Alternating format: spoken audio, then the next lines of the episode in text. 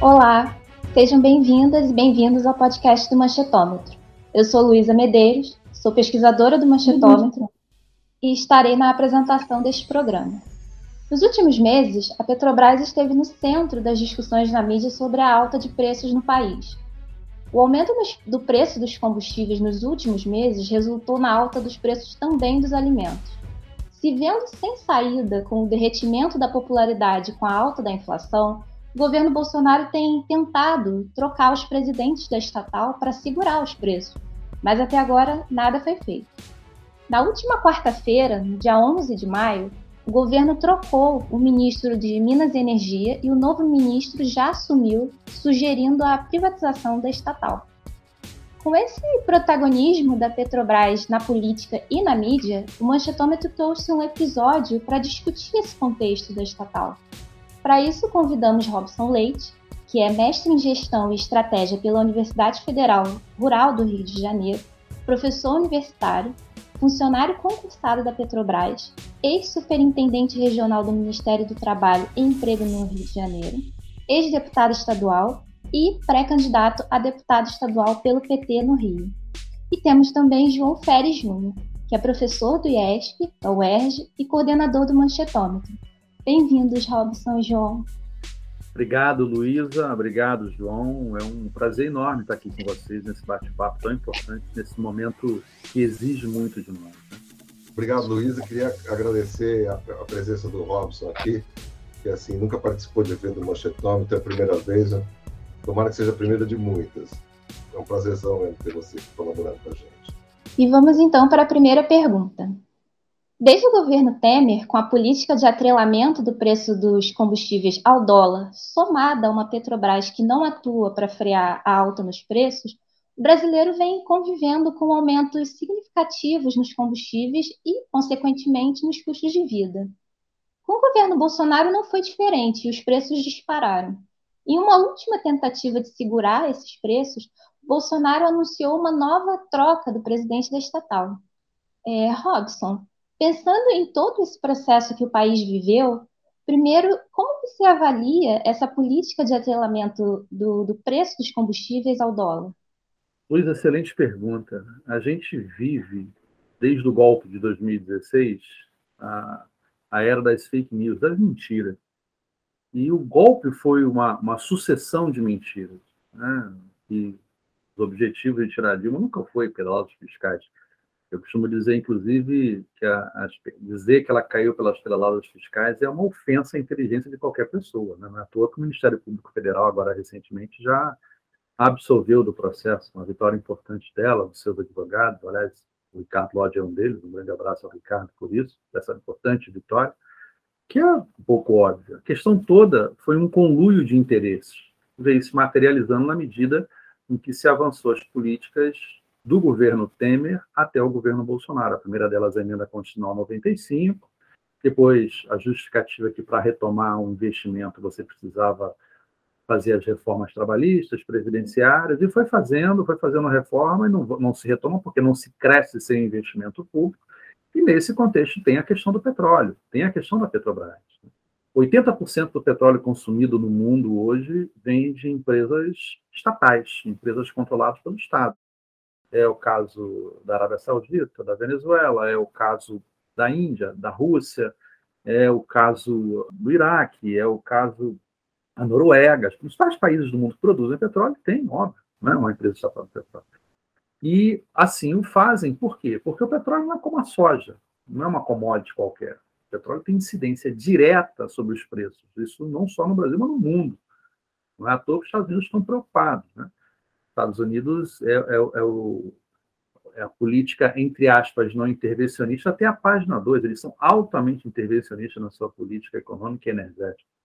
Inclusive, intervém até demais nos países estrangeiros. Né? Ou alguém acha que tinha arma de destruição de massa no Iraque? Óbvio que não. Invadiu para o petróleo. Mas a questão do petróleo para a sua economia local.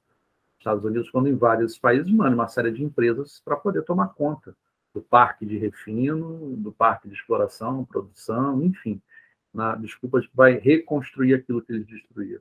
E por aí vai, no mundo inteiro. A gente está vendo aí a própria questão é, da guerra é, da Ucrânia com a Rússia, que tem, obviamente, todo o componente que a gente sabe ali, complicador ali, que eu costumo dizer que não existe mocinho nessa história, né? mocinho morreu no trailer nesse filme, mas tem uma questão energética por trás, né? a questão do gasoduto, da passagem do gasoduto da Rússia direto para a Alemanha, para a Europa. Então, esse componente energético está no mundo inteiro e também está no Brasil.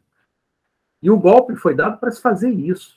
O golpe no Brasil foi dado para se conseguir acesso às nossas riquezas e acesso, obviamente, ao controle do preço dos combustíveis da paridade internacional. Isso interessa às empresas que aqui estão. Então, você é, é, óbvio que você fazer o cálculo que se faz hoje na Petrobras, no combustível, né, fazendo essa paridade ao preço em que você importa preço internacional do combustível, o preço do petróleo, você dilacera a economia brasileira, destrói por completo.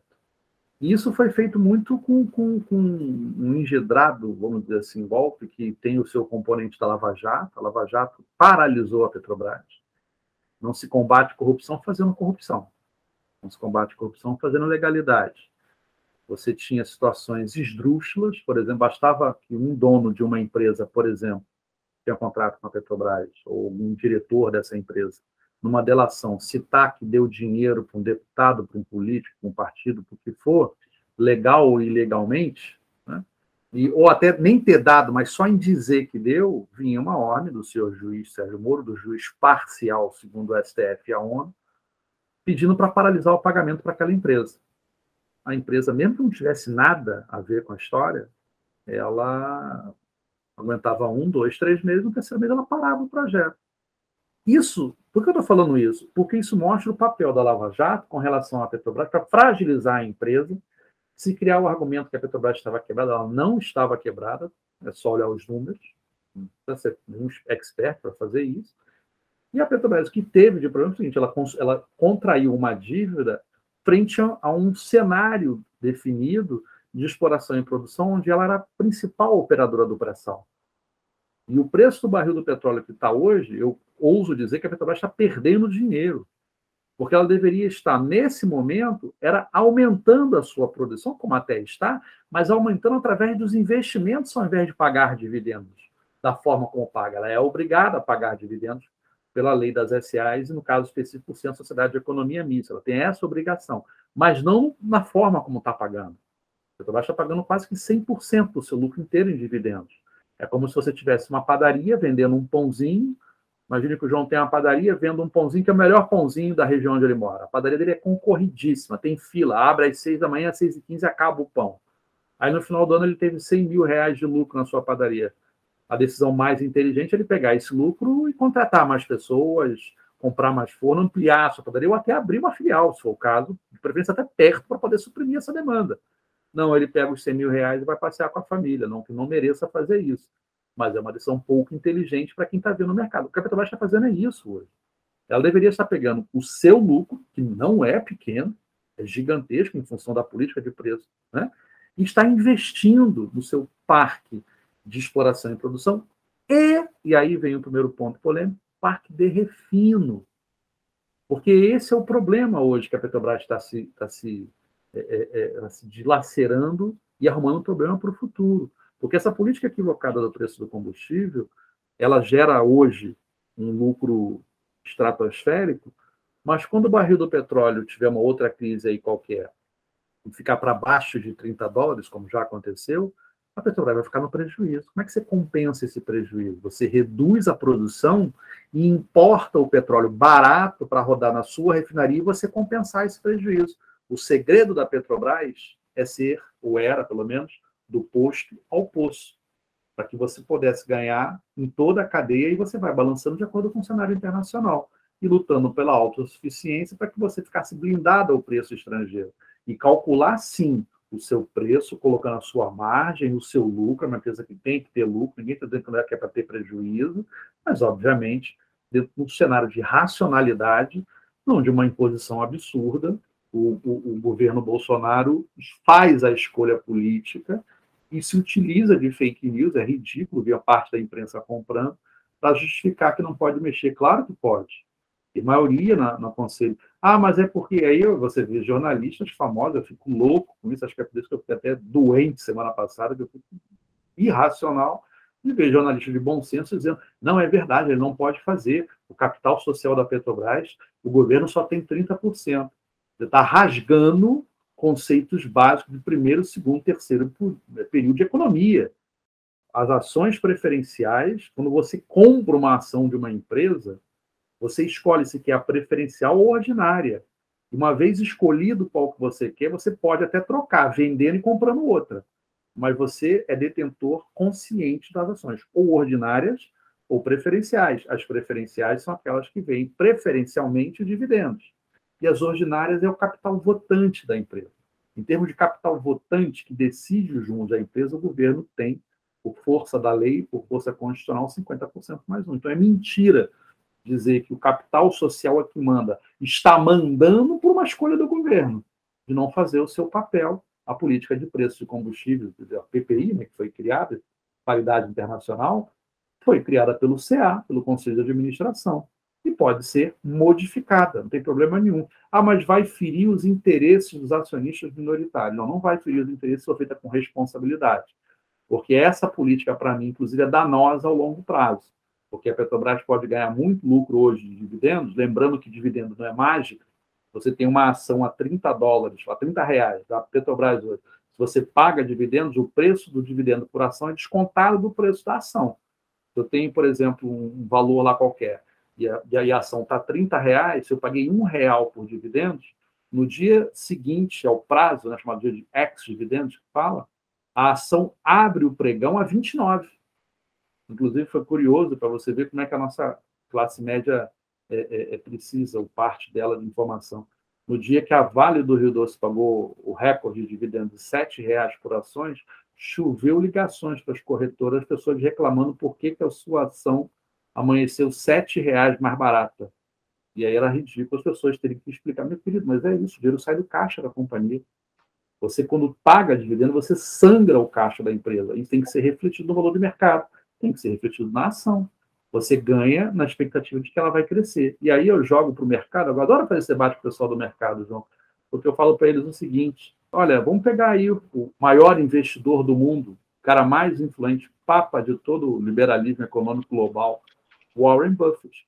Warren Buffett não gosta de empresas que pagam muitos dividendos. Por quê? Pelo exemplo da padaria. Empresa que paga muitos dividendos perde capacidade de investimento. A Petrobras está desinvestindo. Ou seja, a Petrobras, naquele exemplo da padaria que eu dei, ao invés de crescer, ela está tá demitindo pessoas e vendendo forno, quando deveria estar tá fazendo mais forno para ganhar mais dinheiro. Esse é o cenário que a gente vê, é o caos. É o caos da mentira, da fake news, e você vê um monte de jornalista é, é, entrando nessa onda, ou por maldade ou por desinformação. Se é desinformação, então não é um bom jornalista que deveria se informar e ouvir os, os dois lados. Eu Nunca me neguei a dar nenhuma entrevista para falar sobre esse assunto, pelo contrário. Posso falar uma coisa, simplesmente? Deve. Investidor que entra, que compra ação de uma empresa que tem controle estatal, como a Casa Petrobras, ele já precificou isso, na verdade. Sem então, dúvida. É, assim, a possibilidade disso virar, de, de, ser um instrumento de política pública, não só, sabe? Ele sabe o risco que isso tem. Então, assim, que, que, que conversa é essa? Eu acho que essa conversa ela, além de mistificadora, eu acho assim, ela tem como objetivo fazer com que o Estado brasileiro perca um instrumento de política econômica, assim, que é poderosíssimo. Você imagina, cara, porque a gente sabe, tá óbvio, tá mostrando aí, né? Controla preços muito básicos da economia que tem um efeito cascata em todo o resto. Aí pô, o Estado tem, e, e é, isso, é isso que você falou, assim, a Petrobras tem esse poder de, é como se diz em engenharia, assim, atenuar os transientes, né? os picos, as coisas ela faz essa coisa, tá? ela, ela chata a curva, né? É, é, é, como se fosse um compressor de. Agora, isso é, é uma, é um super instrumento de, de, de, de, política econômica, porque faz com que a economia do país possa navegar sem. E esse pessoal defende que o, o governo brasileiro abra mão disso. Eu acho é uma coisa assim surreal. Não é só questão de o controle do preço, especificamente, nesse sentido de ficar mais barato, não é? É uma questão de você poder operar numa, num ambiente econômico mais estável. Pô. Claro. Quando um acionista decide comprar ações diretamente da bolsa de valores, né? Ou seja, você não vai, uma coisa é um fundo de ações, né? Você vai lá no teu banco e investe num fundo. Mesmo que você olhe, tem como saber e saiba quais são as ações que compõem o fundo de ações, aquilo é um conjunto de operações estruturadas que dão um pouco mais de segurança ao investidor. É, você pode, por exemplo, querer competir com o seu fundo de ações. Você pode ganhar e perder. Por quê? Você pode pegar, ver a composição e repete a carteira comprando diretamente numa corretora.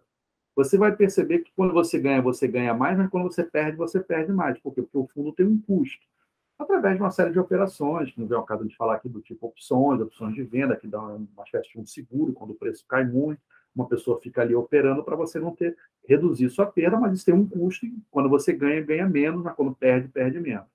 Mas toda pessoa que opera diretamente, contrata qualquer corretora, Xing Ling corretora de, de, de, bolsa de valores. Vai lá e comprou na Xing Ling, nem existe, estou inventando um nome aqui para não para nenhum desses sem vergonha. Ele vai lá, ele assina um termo de risco, ele assume o risco por estar operando na bolsa de valores. Ponto. Você colocou muito bem. Quando uma pessoa compra uma ação de uma empresa do porte da Petrobras, uma blue chip, ela tem uma, um detalhe diferente das outras blue chips. Por exemplo, por um lado, você está suscetível, já está precificado, você foi muito feliz no que você colocou, está muito precificado por ser uma empresa estatal, que o governo vai se utilizar dela para fazer política pública. Aliás, não é à toa que é uma sociedade de economia mista, ela faz parte da administração indireta do Estado. Está lá, é um órgão do Estado como é o Banco Central, como é o Banco do Brasil e por aí vai. O Banco Central, especificamente, é uma autarquia, mas também é da administração indireta, uma outra modalidade. Só que tem um grau de segurança também. Quem é que tem mais possibilidade de quebrar? Vou dar dois exemplos bem esdrúxulos: a Vale do Rio Doce ou a Petrobras. As duas são muito difíceis de quebrar. Mas a Petrobras não vai quebrar porque é uma empresa estatal, ponto. Então, o cara que compra isso, ele sabe que daqui a 20 anos o dinheiro dele vai estar lá. Não vai ter problema. Pode acontecer o que for. Pode acontecer uma tragédia que for. Então, isso também está precificado. E essa correlação é uma escolha do investidor. Ele pode comprar empresas que têm um risco muito maior. Empresas menores, small caps, que têm um risco maior. O ganho pode ser maior, mas é uma escolha. É uma escolha. Aquele cara que olha o longo prazo, inclusive, deveria ficar preocupado hoje. Por quê? Porque na medida que a Petrobras de ter refinarias, ele passa a ter um risco maior é, nas suas operações de longo prazo, para quando o preço do barril do petróleo estiver muito baixo, a Petrobras vai perder essa capacidade de controle, não deveria estar investindo e construindo refinarias. Bom, foi mencionado, né, na resposta anterior, a atuação dos jornalistas, né, os argumentos que vêm sendo usados pela, pela imprensa, né, em relação a esse tema. E a nossa próxima pergunta está relacionada a isso né? Porque no, no período de Lula e Dilma, a gente conviveu com uma mídia que criticava bastante a política de preços, que represava os preços dos combustíveis, né? Segundo eles, prejudicava os acionistas e o livre mercado. A mudança que tanto queriam veio com o governo Temer, com o fim dessa política de preços e o atrelamento né, dos preços. É, com o governo Bolsonaro, e a crise internacional também, principalmente com a, essa guerra russo-ucraniana, os preços dos combustíveis dispararam. E a própria mídia tem aberto algum espaço ali para críticas a essa política. Como você visualiza esse quadro, João? Olha, infelizmente, eu não vejo a mídia brasileira, se a gente está falando de Rede Globo, Folha de São Paulo, Estadão, tipo os três, é, talvez, não maiores grupos, nos grupos, contar os grupos de televisão, tem outros também, bandeirantes também. Eu não vejo eles mudando muito de posição em relação a isso. Assim, a coisa, os nossos estudos do manchetômetro mostram. Ah, por sinal, deixei de, não, não, posso deixar de dizer isso, viu, Robson?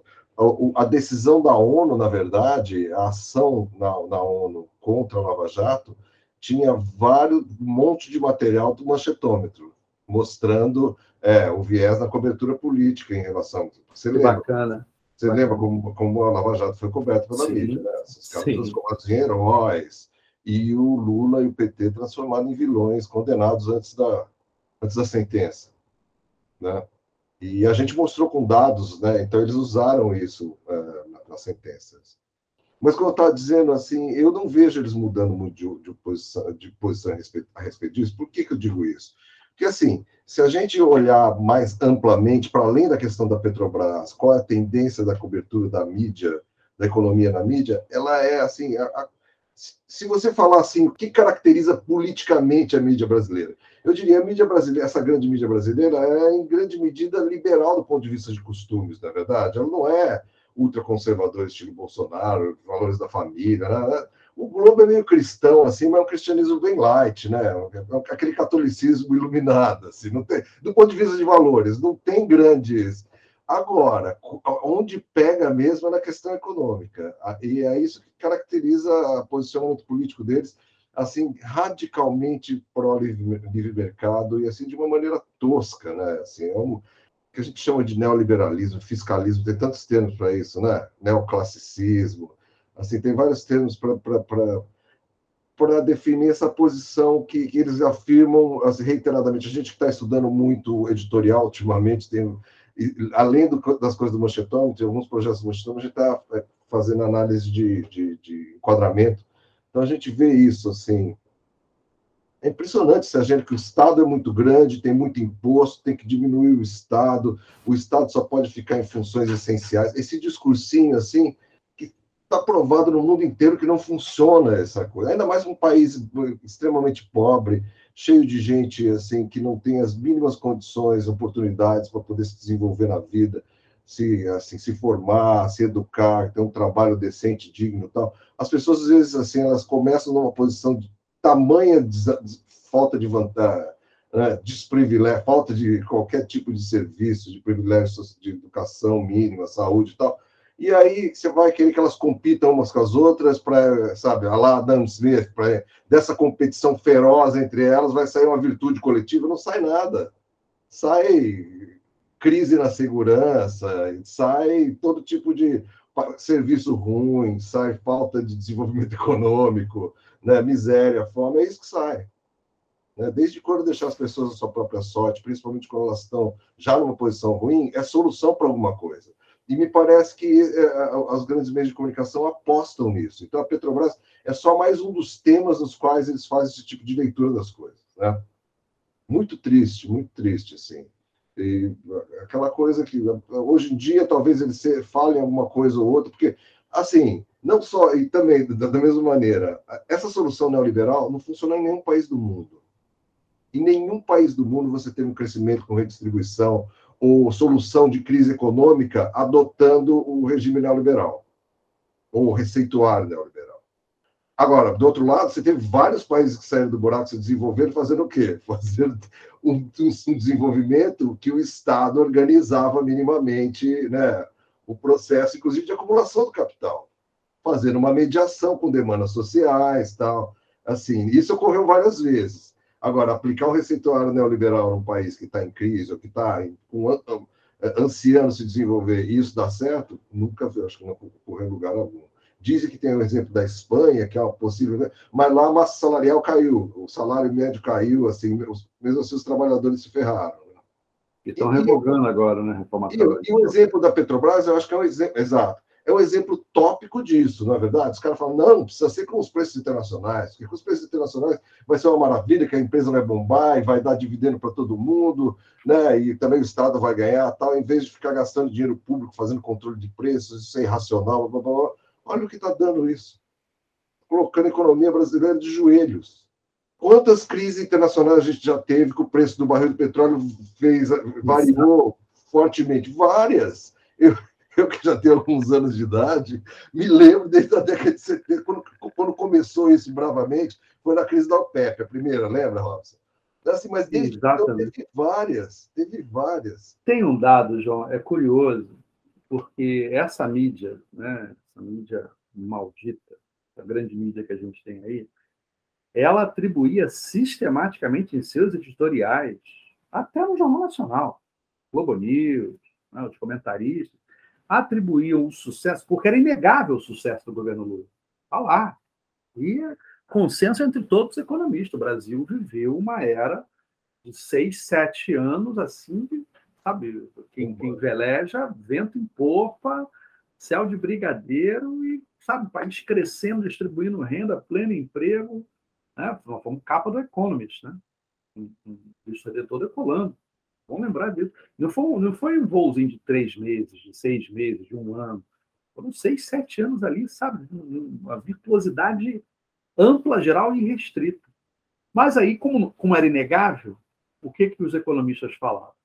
O sucesso se dá pela alta das commodities. O governo Lula foi muito beneficiado. E era fato que realmente o período mais exitoso do Lula coincidiu com o preço do, barril do petróleo acima de 80, né? chegando inclusive a 120, 130. E isso beneficiou a economia, beneficiou o país, beneficiou a Petrobras, né? e a gasolina não disparou. E agora eles pararam de falar isso. Agora eles não, não é mais assunto. Por quê? Porque a mesma alta do commodity, inclusive menor do que daquela época, está acabando com o país. É. o que, que mudou então?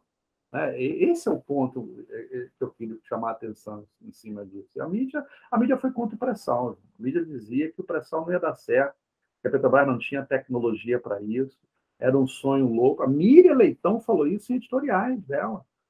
E ah, esse pré-sal, isso não vai dar certo, o país não tem tecnologia. Ela e o, o escravo, o escravo não, porque ele é remunerado muito bem, remunerado Sardenberg, é um absurdo, vamos investir dinheiro em algo que a gente não sabe.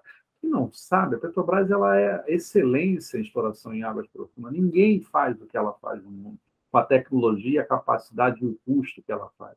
É uma pena a gente não estar exercendo plenamente o direito de, de exploração né, é, sobre essa questão. E um dado, um pouco sobre a sua pergunta, Luísa, que, é, que é curioso, é o seguinte: diziam que se sangrava o capital com a política de controle, sangrava o caixa da empresa é, com a política é, de controle, governo Dilma, mais especificamente. Pois é, mas o que foi pago de dividendos nesse período foi superior àquilo que se perdeu com o sangramento do caixa. E, e, mas aí não fala que é sangramento, né? Aí fala que é o quê? Porque você está pagando dividendo, você está dando para alguém. É, isso é um debate interessante, porque também sangra. Então, é, é, curioso como as visões são deturpadas. Eu, nem tanto ao céu, nem tanto à terra. Você pode criar uma política de preço que você incuta uma margem de lucro razoável e você consiga se blindar do preço internacional do petróleo, fazendo as exportações e importações de forma correta. O que não dá é, essa política, é importante dizer isso, tem muita gente ficando muito rico, muita gente assim, mil pessoas, né?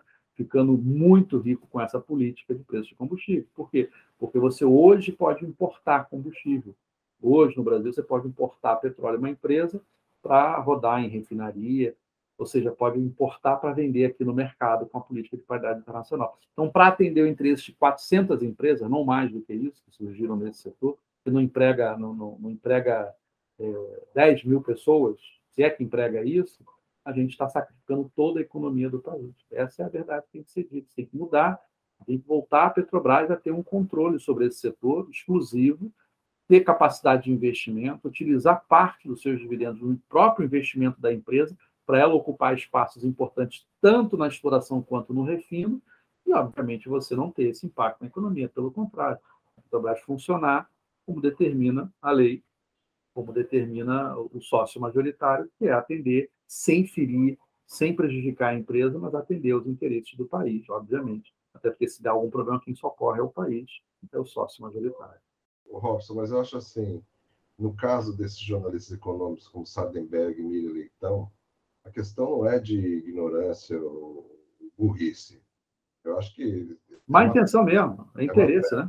É. é má fé, é, é, é uma fé aos nossos olhos, mas aos olhos dele é muito boa fé naquilo que ele deve receber, porque quem é que patrocina a grande mídia? Você sabe disso melhor do que eu.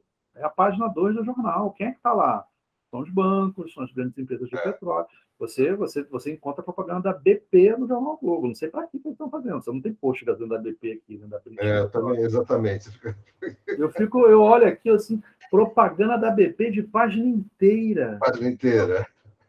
Tá pagando, quem é que você vai botar gasolina, você não tem posto da BP no Brasil, você não, não chega para. Não tem nenhum você, da BP. E você nem chega no posto e fala assim: não, eu não quero da Petrobras, eu quero gasolina da BP, porque da eu vi ontem a matéria muito legal sobre. Não existe isso. Não existe.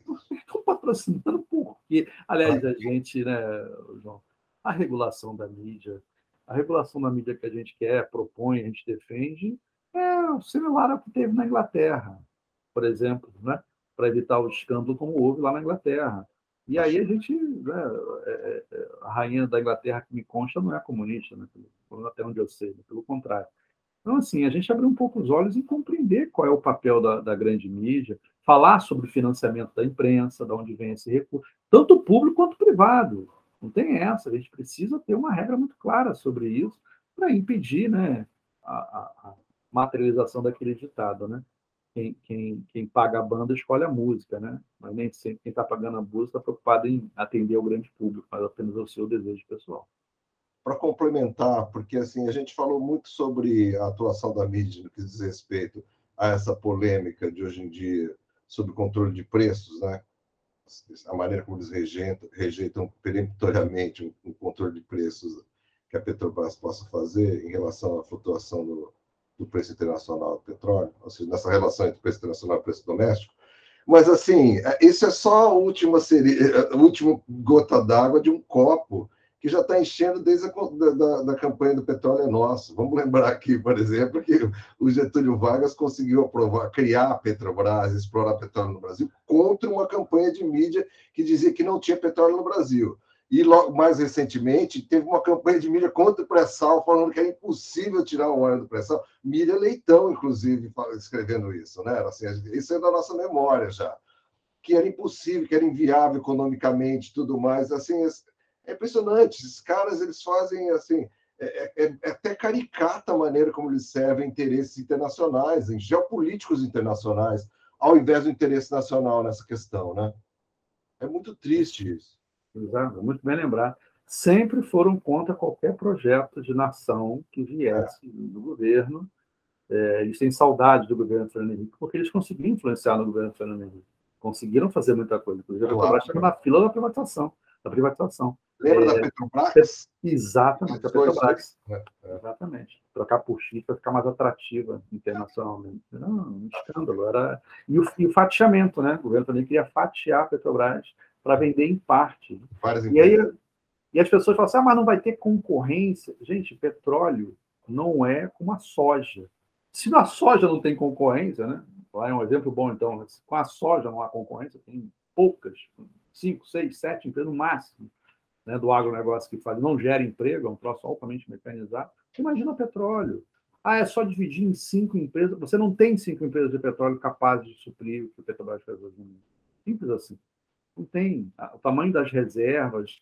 É... Ah, mas a gente não deveria estar pensando, é isso que me deixa mais irritado, mas o Brasil deveria estar pensando na construção de uma outra matriz energética. É, Sim, estávamos. Aliás, a matriz energética brasileira é de fazer inveja, porque a gente tem um pré-sal do tamanho que tem, gigantesco, e é só 45% da nossa matriz energética.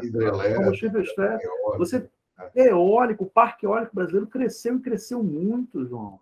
E era parque eólico, inclusive, da Petrobras. Sabe, a gente tinha capacidade de biodiesel, o Programa Nacional de Biodiesel, gerando trabalho, emprego, renda para o trabalhador do campo e gerando lucro havia uma curva de investimento, break-even, e a gente ia entrar numa, numa era de, de, sabe, de geração de trabalho, emprego, renda e riqueza para o país, buscando sair, fugir, sabe, dessa matriz energética. Tem um slogan criado pela antiga direção da empresa, antiga que eu digo ainda no governo Bolsonaro, né? Já trocou de presidente várias vezes. Um dos presidentes dizia o seguinte, não gosto de falar o nome dele, não, porque eu, com tanta restrição a ele. Ele dizia o seguinte: a Petrobras tem que focar, e isso direcionou, isso veio do CA, ou seja, veio do governo. É importante dizer isso, a responsabilidade não é diretamente da direção da empresa. A responsabilidade é quem dá a direção da empresa. Quem dá a direção da empresa é o CA, cuja maioria é do governo. Então, a responsabilidade é do governo. É o governo quem escolhe seus representantes. É o governo quem demite o presidente do Conselho de Administração. Enfim, dizia o seguinte, a Petrobras tem que se concentrar naquilo que ela é boa. Olha, se a Petrobras fosse se concentrar só naquilo que era boa, ela fosse boa e não apostasse na inovação, a gente não tinha descoberto o pré-sal. A gente é. não tinha começado a exploração em águas profundas, não tinha chegado onde chegou. É isso que é o ponto. A, a, a grande, a grandeza da, da, do corpo técnico da Petrobras é tão grande que a inovação ela é intrínseca ao trabalhador, ao empregado da Petrobras. Buscar a inovação, buscar criar. Por isso o custo cai. Por que o custo de produção da Petrobras cai sistematicamente? O que é ótimo cai pela competência, pela excelência dos seus profissionais, que estão sempre antenados buscando as melhores soluções. Petrobras, quando vai nos prêmios internacionais de petróleo, ela dá show. E dá show por quê? Porque o governo está no rumo certo? Não, ela dá show pela competência dos seus profissionais, porque os prêmios não são dados pelo lucro. Os prêmios são dados para aquilo que dá resultado na medida em que se cria é, é, sistemas de exploração e produção mais eficientes, com custo menor. E isso é Petrobras. Quer dizer, a gente tem tudo nas nossas mãos. O que falta é direção. E direção quem tem que dar é o governo. E as direções são dadas completamente equivocadas. É, eu acho importante isso que você falou mesmo, né? A ideia era usar a alavancagem do, do, do pré-sal do petróleo para fazer a transformação da matriz energética num patamar, né? com capital, investindo em tecnologia e tudo mais, usar o petróleo para isso. E o é. mesmo presidente que falava isso, que ela deveria focar naquilo que ela é boa, ele também dizia, curioso, que a preocupação da Petrobras, tão antagônica, tão justo, a preocupação da Petrobras não tem que ser com as outras empresas de petróleo, mas tem que ser com a Volkswagen, que falou que em cinco anos não terá mais carros de combustíveis fósseis. Ora, bolas, então por que a gente vai ficar só focando no que a gente é bom? Porque a Petrobras deixou de ser uma empresa de energia para só focar em petróleo. A Petrobras era uma empresa de energia, tinha um parque eólico, tinha a Petrobras, a Petrobras biocombustível, e vinha crescendo para fazer essa migração, para fazer essa mudança no médio e longo prazo. Isso foi interrompido por esse governo que aí está. Ô Robson, mas assim, essa tragédia que se anuncia para da privatização da Petrobras, a gente já viu acontecer com a Vale do Rio Doce, na é verdade que era um capital público gigante, foi rifado por preço de banana, e no dia seguinte já estava valendo uma baba de dinheiro na bolsa. As pessoas compraram assim. Na época que foi vendido a Vale, foi vendido também a, a fábrica de, de biscoito da Nabisco. A Vale foi mais barato que a fábrica de biscoito da Nabisco. Você está brincando. E aí eu deixo aqui um abraço para meu querido companheiro, mestre Guilherme Seu, que ele, ele advertia que isso ia acontecer a gente não podia brincar. O Estilo me contou uma história, contar uma história aqui pra, que é bem legal. A Petrobras estava no Iraque, explorando o poço no Iraque. O Estilo era diretor do governo Lula, e a gente descobre uma reserva gigantesca no Iraque. E a gente informa o governo iraquiano, a descoberta era uma área que era nossa, a gente tinha um direito de exploração legal. Aí o, o ministro de Energia chama o Guilherme Estrela para ir ao Iraque, queria falar com ele pessoalmente. O Estrela vai, chega lá, o ministro comunica, olha, muito legal, agradecemos muito o trabalho de vocês, bacana vocês descobrirem uma reserva desse tamanho, é a nossa maior reserva, vocês descobriram, só que nós queremos discutir com vocês a indenização para vocês devolverem para a gente essa área, porque nós não vamos admitir que uma área tão estratégica, tão importante, fique na mão de uma empresa estrangeira e a gente quer explorar esse petróleo na medida que seja interessante para o país, no time que seja interessante para o país, não no momento do time que seja interessante para vocês. Aí o, o, o, ministro falou assim: você tem duas escolhas, vocês têm duas escolhas. Ou vamos fazer amigavelmente, vamos fazer os cálculos indenizar vocês corretamente, naquilo que a gente entende ser corretamente, ou vamos fazer de forma litigiosa nos tribunais internacionais e eu acho que vocês vão perder. Aí, obviamente, o senhor trouxe para o conselho, foi aprovado é, a proposta do Iraque, que foi uma proposta extremamente vantajosa para a empresa, naquele, naquele cenário imposto, e, e é o que dizendo hoje. Ele estava certo. O ministro, o ministro da Energia o iraquiano estava certo. Está defendendo o interesse do país dele. Ponto. Acabou. Sabe, é, é esse que é o, é, o, é o, ponto né, que a gente acaba não vendo aqui. Né? É, é impressionante. Ultimamente, o governo Bolsonaro vem falando em privatizar a Petrobras, ainda antes mesmo do final do seu governo. Robson, você acha que isso é possível? Haveria tempo hábil? E esse também não seria um projeto que começou a ser gestado na época em que os tucanos ocupavam a presidência? Quais seriam as consequências de um projeto como esse? Olha, Luísa, é, primeiro que a Petrobras hoje já atua como uma empresa privada. Privatizar. Se alguém quer saber como é que seria a Petrobras se fosse privatizada, é assim como está hoje. Simples, prático e objetivo. Porque quem está determinando as regras da empresa são os, os acionistas privados, mesmo não sendo maioria. E os acionistas majoritários acompanham a decisão dos minoritários. Então, a empresa Petrobras atua como uma empresa. Se privatizar a Petrobras é isso, é gasolina é 10 reais. Mas já está a 10 reais porque ela já atua como empresa privada. Isso é um dado.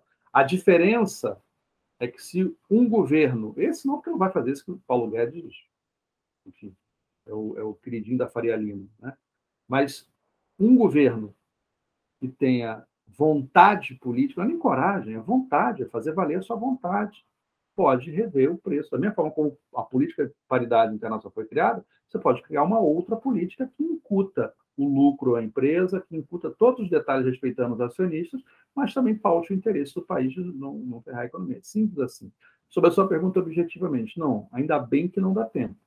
Realmente, iniciou os estudos agora e não tem ambiente, a maioria da população, as pesquisas mostram contra a privatização da Petrobras, motivos óbvios, é um debate, por um lado, fácil, apesar da grande mídia ser, assim, sonhadora com esse processo, né?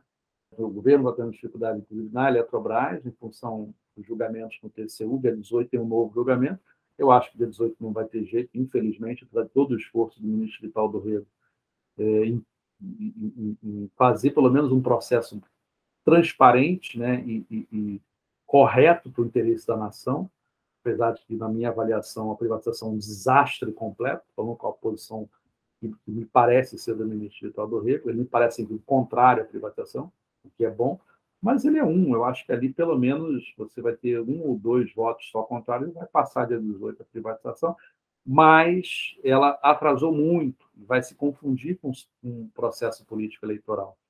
Então, pode ser que a gente tenha, eu alimento a esperança de a Eletrobras não conseguir ser privatizada, porque vai ter uma, tem, há uma série de tarefas a serem feitas, você precisa, para poder fazer a, a, a forma aliás, é uma forma, além da privatização, não gosto de falar sobre a forma que é feita, porque parece que sou a favor da privatização. A privatização vai aumentar muito a conta de luz, vai ser prejudicial demais ao país e às próprias empresas. Os empresários estão todos felizes aí, mas tem empresário que já está vendo que a conta vai pagar ele. Ele precisa de energia elétrica. Não tem, não tem mágica. Mas, assim, não vai dar tempo, porque a forma como está sendo feita, primeiro que ela é leonina, é uma forma que, né, vamos dizer assim, a União vai, vai ganhar muito pouco no processo de privatização. Na verdade, eles não querem vender. Se, possível, se pudesse, eles dariam, entregariam, como fizeram com a BR. A BR foi um escândalo. A BR, simplesmente, o, o, o governo, no caso a Petrobras, se desfez de uma fatia mínima. Ela ficou sem dono, foi diluído. E, ela, e aí depois a Petrobras foi vendendo a sua participação, num momento, inclusive, ruim né? no momento, inclusive. Na verdade, eles querem rifar o controle acionário, é isso? Exatamente, se livrar do controle acionário. É. Só que aí, precisa aí qual é o nó que eles estão enfrentando hoje? Precisa encerrar um ciclo. E para encerrar o ciclo, vai casar a venda ali, ó, é, é tipo, deve ser agosto, setembro, campanha na rua, na televisão, e vai ser um desgaste gigantesco para o governo, porque as pessoas Nossa. são contrárias a isso. Esse for mole, eles queriam ter feito isso até julho, junho não dá tempo de fazer. Então, se não dá tempo para a Eletrobras, não dá tempo para a Petrobras. Mas já deixa muito claro, é importante que as pessoas entendam isso, que o governo Bolsonaro quer privatizar tudo. Quer privatizar a Eletrobras e a Petrobras. E se privatizar a Petrobras, privatizar a Eletrobras já vai ser um problema enorme para o próximo governo. A Petrobras, então, é, é, olha, é, é, é muito triste ver que a gente vai jogar fora a grande oportunidade que vinha em curso que vinha em curso. Ah, mas o Brasil estava em crise em 2015, estava em crise, mas uma crise que me faz ter tanta saudade da crise que a gente vive hoje, né? Que é a crise de 2015, que era uma crise parte lá provocada pelo senhor Eduardo Cunha, né? Todo aquele contexto, é. e se utilizaram daquilo para derrubar a Dilma, e hoje a gente está muito pior do que aquilo. Então, assim, o governo Bolsonaro é um governo comprometido em entregar a nossa riqueza. A gente precisa impedir de qualquer maneira, de qualquer maneira, a eleição desse fascínio. Muito obrigada, João, Robson. Temos agora uma última pergunta. Pensando agora no futuro, como o próximo governo encontrará a Petrobras em 2023? E o que podemos esperar da estatal nesses próximos anos? Olha, é, não vai ser fácil. Não vai ser fácil a mudança, a retomada de um projeto de país. E ele passa, obviamente, pelo papel não só da Petrobras, mas das estatais, das empresas estatais. É claro que a equação, e aí eu gosto muito de um pesquisador francês, o livro dele estava aqui, e, e, fala muito e muito bem sobre a conciliação do econômico com, acho que é Charlatan, o nome dele, é, do econômico com o social. E é a linha que a gente tem que seguir. É óbvio que ninguém quer causar prejuízo ao, ao acionista. Mas é óbvio também que a gente vai privilegiar o interesse do país, ponto. É simples assim. E isso, a partir dessa equação, a partir da equação do privilégio do interesse econômico do país, que é o acionista majoritário, é que você vai montando as outras equações. Ninguém vai querer uma Petrobras operando no prejuízo. Óbvio que não. Mas ninguém pode querer uma Petrobras jogando contra o país, que é o que está acontecendo. Essa é a grande realidade. É possível, não vai ser fácil, até porque a gente, e aí vale o recado, né? A gente tem que estar muito atento às eleições parlamentares, porque a gente vê hoje uma crescente muito legal do voto no Lula. As pessoas aqui do centro estão migrando, é Lula, é Lula. Mas não adianta votar no Lula e votar num político de direita liberal. Porque você, na medida que você faz isso no parlamento, isso também se repete aqui no Rio de Janeiro, de certa forma, você acaba é, criando problema para o próprio governo Lula. Eu eleger uma bancada capaz da sustentação ao governo Lula. Porque muitas das, muitas das mudanças precisam ser feitas dentro do parlamento. Para revogar a emenda constitucional 95, ela tem que ser revogada por uma emenda constitucional. Ponto. E, e, e essa emenda constitucional vai passar, vai precisar de três quintos do Congresso. Como é que você faz isso? Tem que ter maioria. A gente precisa eleger um parlamento forte, robusto, capaz desmontar todas essas fake news. Eu não tenho dúvida, sabe, Luísa, de qualquer, qualquer que fosse o cenário, eles iriam querer acabar com a emenda constitucional 95. Porque o, o mais conservador economista, o mais progressista, todos sabem que você não faz um país crescer sem investimento público, investimento do país. Então, eles criaram a emenda constitucional 95 para dar tempo de desfazer todos os mecanismos de distribuição de renda que existiam no governo Lula, fizeram com que o país crescesse distribuindo renda. Eles querem crescer com investimento público, mas concentrando renda, privilegiando o mercado de capitais. É esse o projeto deles. Por isso que eles se incomodam tanto com a eleição do Lula, porque o que o Lula vai fazer não é só revogar o teto dos gastos, é revogar o teto dos gastos, sem revogar a reforma trabalhista, sem rediscutir, revogar a reforma da Previdência, sem reconstruir os programas de transferência de renda, distribuição de renda, acesso ao ensino superior, curso profissionalizante, sem melhorar a vida do povo, trabalhador que consome, a gente não vai crescer distribuindo renda. É simples assim, não é mágica. Não é porque é uma coincidência. Ah, foi coincidência crescer. Não, foi fruto de política pública. Foi a primeira vez na história que a gente conseguiu distribuir renda, reduzir a desigualdade. Esse é o maior problema do país. Esse papo de corrupção, corrupção, corrupção tem que ser combatida. Ninguém é a favor da corrupção, óbvio que tem que ser combatida. Mas a grande questão do país, a maior corrupção que existe é a corrupção da concentração de renda. Nosso maior problema é a desigualdade. E é muito triste quando você vê uma pessoa pobre, assalariada, né, entrando nessa falácia. É, bem da verdade, se eu pudesse resumir aqui numa frase, é o problema do Brasil é que quem ganha 100 mil reais por mês conseguiu convencer a quem ganha 10 mil reais que o problema do Brasil é quem ganha mil reais. Essa é a realidade. Na verdade, é o contrário. O rico, muito rico, o brasileiro paga muito pouco tributo. E tem que ser mais tributado, sobretudo sobre impostos, né? sobre renda. Acho que esse talvez seja o desafio. E não vai ser fácil, mas o segredo para encarar e resolver todas essas questões é a eleição de uma base parlamentar sólida, alinhada, é, aí com o presidente Lula, com o Marcelo Freixo aqui no Rio de Janeiro também. Acho que esse talvez seja a grande questão que a gente precisa estar atento às eleições desse ano. Bom, é isso. Chegamos ao final desse episódio, que discutiu os últimos processos pelos quais a Petrobras vem passando e o papel dessa estatal para o Brasil. Robson, muito obrigada por aceitar o nosso convite e por essa aula sobre a Petrobras. Imagina, eu que agradeço. Oportunidade ótima e também ouvir vocês, ouvir os João, é sempre um, uma oportunidade, um privilégio também. Obrigado aí, estou à disposição, quando precisar. Pô, muito obrigado, Robson. Foi muito, muito legal. Vamos voltar no futuro próximo aí. Também muito obrigada, João, pela participação e por explicar para os nossos ouvintes um pouquinho mais sobre a cobertura midiática, sobre esses últimos acontecimentos relacionados né, à Petrobras e também as questões políticas que envolvem essa discussão.